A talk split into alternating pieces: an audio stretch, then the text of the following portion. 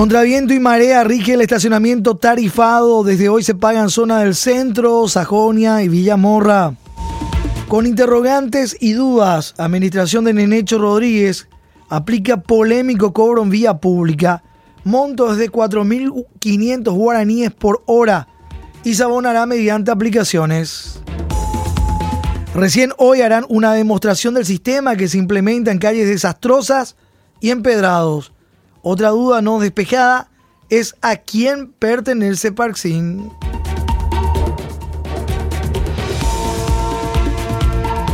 Duro golpe a la ciudadanía con pésimo transporte que no da opciones. Contraloría incluso había hecho objeciones relativas al pliego de bases. Aún así, se aplica. Contra viento y marea, a partir de hoy, estacionamiento tarifado en Asunción.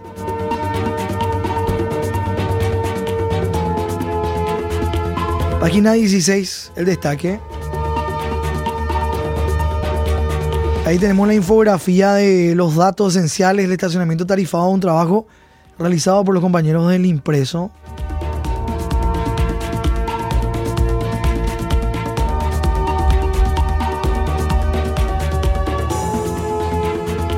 Así que vamos a ampliar todo esto. Desde hoy, primer día laboral de 2024, los ciudadanos deben pagar por estacionar en las calles de tres zonas de Asunción el sistema implementado por la municipalidad a través de la concesionaria Parksin tiene muchos cuestionamientos, empezando por el alto costo y la falta de otras opciones. Ahí estamos observando en imagen de ya TV la placa que le estaba comentando. Vamos a desglosar esto.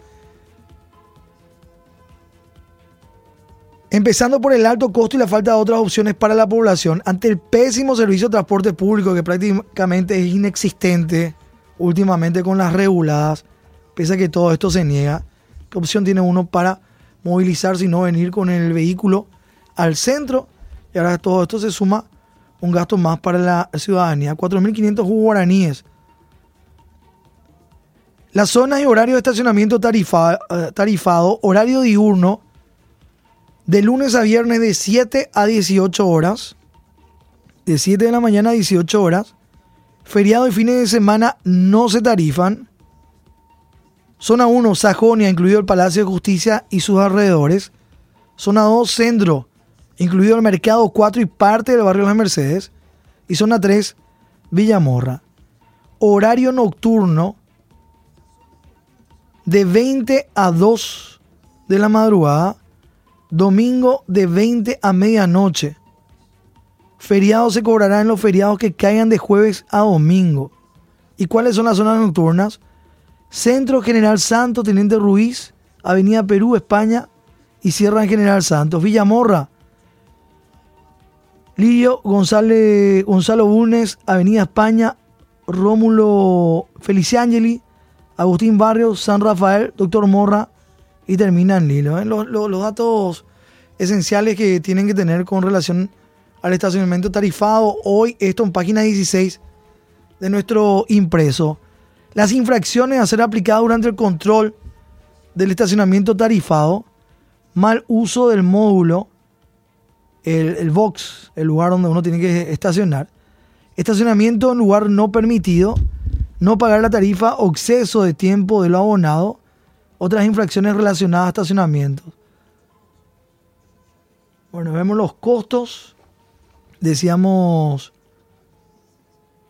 para la gente que no tiene habilitación ni patente de, rodado en Asunción, la tarifa mensual que uno puede pagar 500 mil guaraníes que incluye estacionamiento ilimitado en todas las zonas y en todos los horarios. 500 mil guaraníes es una especie de pase libre. Y la tarifa por hora 4.500 guaraníes. Si uno tiene habilitación y patente de rodado Asunción al día, la tarifa mensual eh, desciende casi 50%, 270 mil guaraníes. Esto también incluye estacionamiento ilimitado en todas las zonas y en todos los horarios. Y la tarifa por hora se reduce a 2.250 guaraníes desde la tercera hora. Las dos primeras son libres. O sea, dos horas gratis. Si uno se estaciona entonces y es tiene la habilitación o patente de rodado de Asunción. Y también las motocicletas pagan la pregunta que nos hacía la gente, ¿las motos van a pagar? Sí, pagan. Para los que tienen habilitación de Asunción, 1050 guaraníes por hora desde la tercera hora, las dos primeras horas gratis. Y tarifa mensual de 126 mil guaraníes, que incluye estacionamiento ilimitado en toda la zona, en todos los horarios. Para la gente que no tiene habilitación ni patente de Asunción, la tarifa mensual es de 126 mil guaraníes y la tarifa por hora 2.100 guaraníes. Datos para conocer sobre esto que se implementa desde hoy en Asunción, estacionamiento tarifado que entra en vigencia desde hoy martes 2 de enero por 15 años. Las infracciones serán cobradas por la Municipalidad de Asunción, pero también por la aplicación de Parksin. 21 mil millones de guaraníes proyectan de ingresos para la Municipalidad de Asunción por año sin tener en cuenta las multas. Parksin recaudará más de 40 mil millones de guaraníes al año solo en estacionamientos. Así está, gente, la situación a partir de hoy. Estacionamiento tarifado en Asunción. No está claro quién lidera consorcio Parksin, el llamado licitación internacional para la concesión del sistema de estacionamiento tarifado. Lo inició el intendente Arnaldo Samaniego en diciembre de 2015. Toda la historia hasta la fecha. No está claro. No está despejada la duda de quién a quién pertenece Parksin. La historia completa con los datos, los montos, los números completos hoy en página 16 de ABC.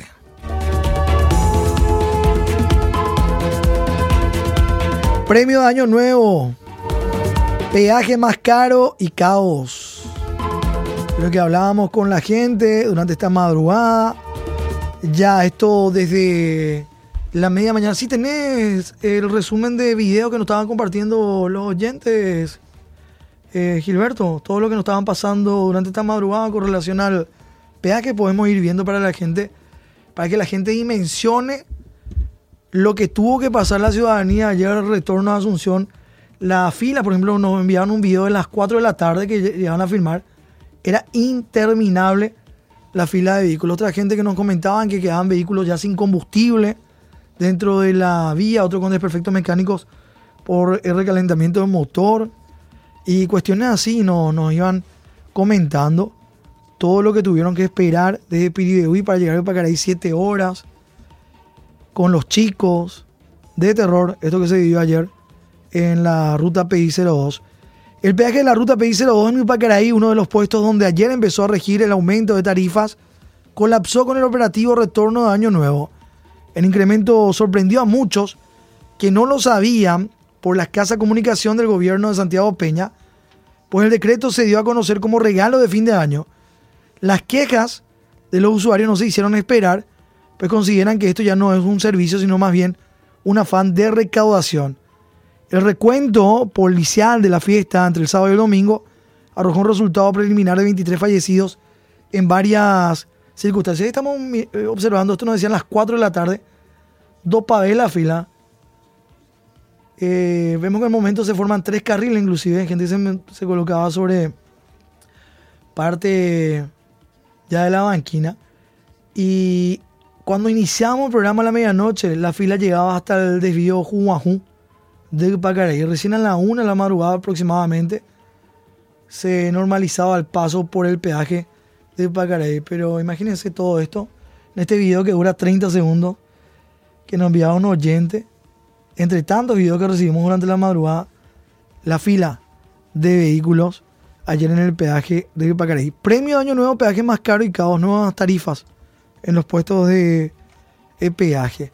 Vamos a la página de a la página 44, suba de peaje en el Pacaraí sorprendió a automovilistas y generó lento retorno. Muchos nos decían también que era porque había gente que estaba pagando con el QR y se tardaba muchísimo, ¿verdad?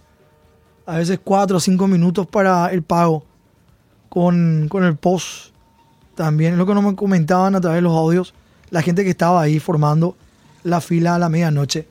Ayer hubo un embotellamiento en el tránsito desde el peaje de Pacaraí sobre la ruta PI02 debido a que la mayoría de los automovilistas se vieron sorprendidos por la suba del peaje de 10.000 a 15.000 guaraníes, pues pasaban el monto equivocado en la caseta y esto hacía más lento el paso. En otras zonas del país el tránsito vehicular no tuvo incidentes, lo que nos decían también gente que circulaba sobre la EPI 01 sin mayores sobresaltos en esa eh, zona. Faustina Agüero, nuestra compañera, con este reporte en la página 44 del impreso, desde las 15 horas de ayer hubo atascamiento de automotores en la zona del peaje de Pacaraí y la ecovía Luque San Bernardino en ambos sentidos de la carretera. Los videos que nos pasaban de la ruta Luque San Bernardino, la gente sobre la bicisenda recorriendo, utilizando como un carril más. El inspector de la patrulla caminera Ronaldo Cardoso informó que todas las casetas de cobro estaban habilitadas y que el causante del lento avance fue que muchos conductores no estaban al tanto del aumento del peaje y pasaban al cobrador solo 10.000 guaraníes, momento que eran informados de que subió a 15.000 guaraníes, entonces iban a buscar los 5.000 faltantes. Se puede observar que viniendo de Asunción se tiene una fila de vehículos de unos 3 kilómetros, en lo que estaban retornando del interior para la capital están en una fila de 4 kilómetros, señaló el agente de la patrulla caminera. Bueno, la tarifa del peaje para vehículos livianos es ahora de 15.000 guaraníes. Los instamos a que salgan preparados y sobre la hora. Bueno. En la zona de Ñembu, Ingenio Ruiz Díaz con el reporte retorno en orden. El retorno a Asunción después de las celebraciones para recibir el año nuevo fue tranquilo y mayormente ordenado durante toda la tarde de ayer sobre la ruta PI01 ex acceso sur. El tránsito fluido nos reporta Higinio. En Areguán, vuelta bajo lluvia, Lourdes Benítez Sosa, corresponsal. También en la, el fluido movimiento de gente en este operativo retorno. Y en el ingreso desde Brasil, el mayor movimiento de regreso ayer fue en el Puente de la Amistad, que une Ciudad del Este con Foz, donde miles de automóviles con chapas paraguayas volvieron a ingresar al país. El reporte de los compañeros también, suba de peaje en sorprendió automovilistas y generó lento, caótico retorno durante la tarde, durante la noche y parte de la madrugada ya de este día martes. Foto portada hoy de ABC Color. Seguimos nuestro recorrido con los títulos.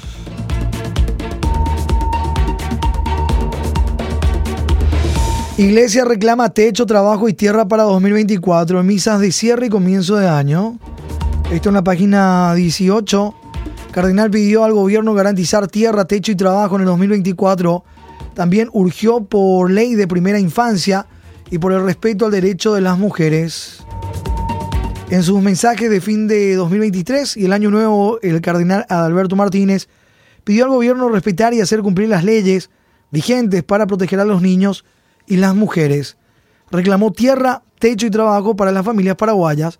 La conferencia episcopal declaró este 2024 como el año de la oración en el Paraguay.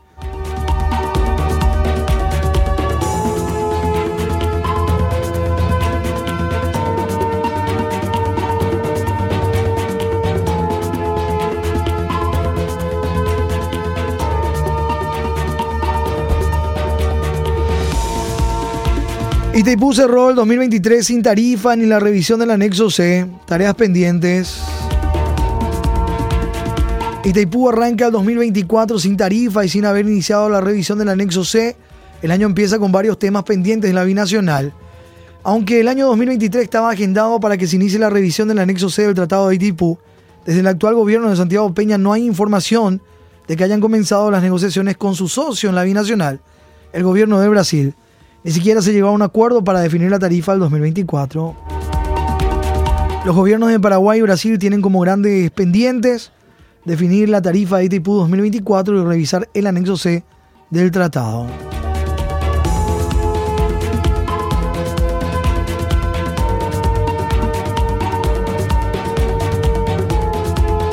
Beto Velar dice que lo atacan por ser cartista. Beto dice que lo atacan solo por ser artista. Ponme la página 6, Gilberto, para ver la infografía que tenemos ahí de los parientes del senador Silvio Beto Velar. Venite en la función pública con los montos. Pese a admitir el nepotismo y que metió la pata al despreciar a toda la educación pública del interior del país, el presidente del Congreso, Silvio Beto Ovelar, ANRHC, dijo sufrir un ataque despiadado contra su hijo y se calificó como víctima de una persecución mediática solo por estar del lado de Horacio Cartes. Que tenemos los parientes del senador Silvio Beto Velar Benítez en la función pública. De su esposa con un salario de 100 millones guaraníes, su cuñada con un salario de 46 millones, su cuñado, salario de 20 millones, su suegro con un salario de 51 millones guaraníes. Estoy redondeando la cifra. Eh, su hermano o sus hermanos con salario de 17 millones guaraníes, otro con 12 millones.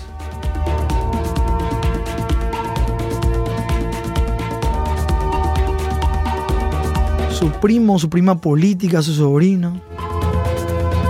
Dice que lo ataca. Yo siempre suelo decir que me siento muy a gusto bajo el liderazgo de Horacio Cartes, un gran líder, un gran presidente del partido. Lógicamente eso ya genera el ataque del grupo Sucolillo y del grupo Bierzi, porque yo creo que ellos tratan también de minimizar y de dibujar los logros del gobierno, refirió Oelar. Persecución mediática.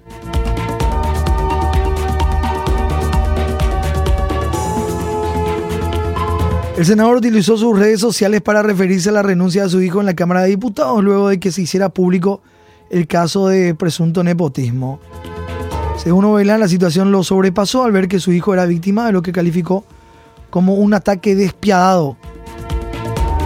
Ese fue su argumento para justificar los errores que cometió en sus expresiones en aquella conferencia en la que afirmó que el joven tenía más oportunidades por haber egresado de un colegio top.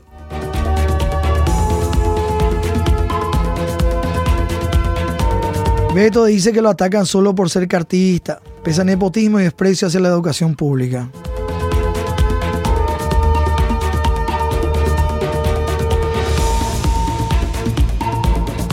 Y cerrando nuestro recorrido con la portada de la fecha, 4 con 19 minutos, constructora Jupi deja en el desamparo a víctimas.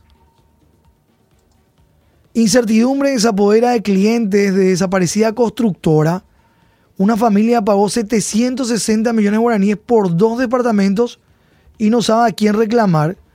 Y tenemos el pago, un comprobante por el pago al contado en efectivo por una unidad en Santa Rosa de Lambaré. ¿Y qué mal esto le hace a, a las empresas que se dedican a este tipo de tarea para la gente que busca vivienda? Página 8. Una familia pagó por 760 millones de guaraníes al contado en efectivo a la constructora representada por Carlos Rebollo por dos departamentos en proyectos habitacionales en Lambaré. Lo cierto es que según relatan, pese a tener los comprobantes y contratos firmados, son ahora desconocidos por las empresas que tomaron la posta de las obras. La incertidumbre y el desespero comienza a, comienzan a apoderarse de los clientes de esa compañía. Tenemos ahí la factura emitida por la citada empresa constructora por un departamento en las Orquídeas. Es Carlos Rebollo quien aparece como representante de esta empresa. Ayer los compañeros del impreso trataron de conversar con él y no respondió. Y siguen las denuncias en grupos de clientes. Organizaron un grupo de WhatsApp para compartir sus experiencias y tratar de unir fuerzas la mayoría de los participantes comparten su desespero atendiendo que la mencionada compañía cerró su oficina y tienen conocimiento de millonarios reclamos de proveedores.